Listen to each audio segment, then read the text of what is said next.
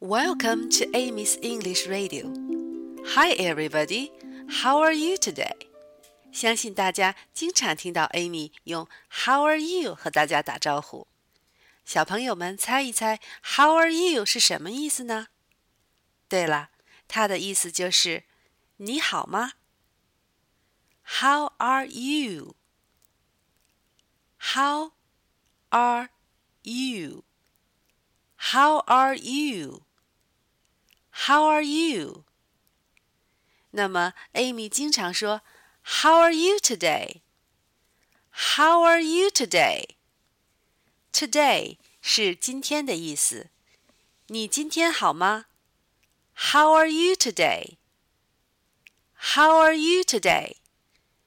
快把这句话练熟吧，明天教你如何回答这个问题。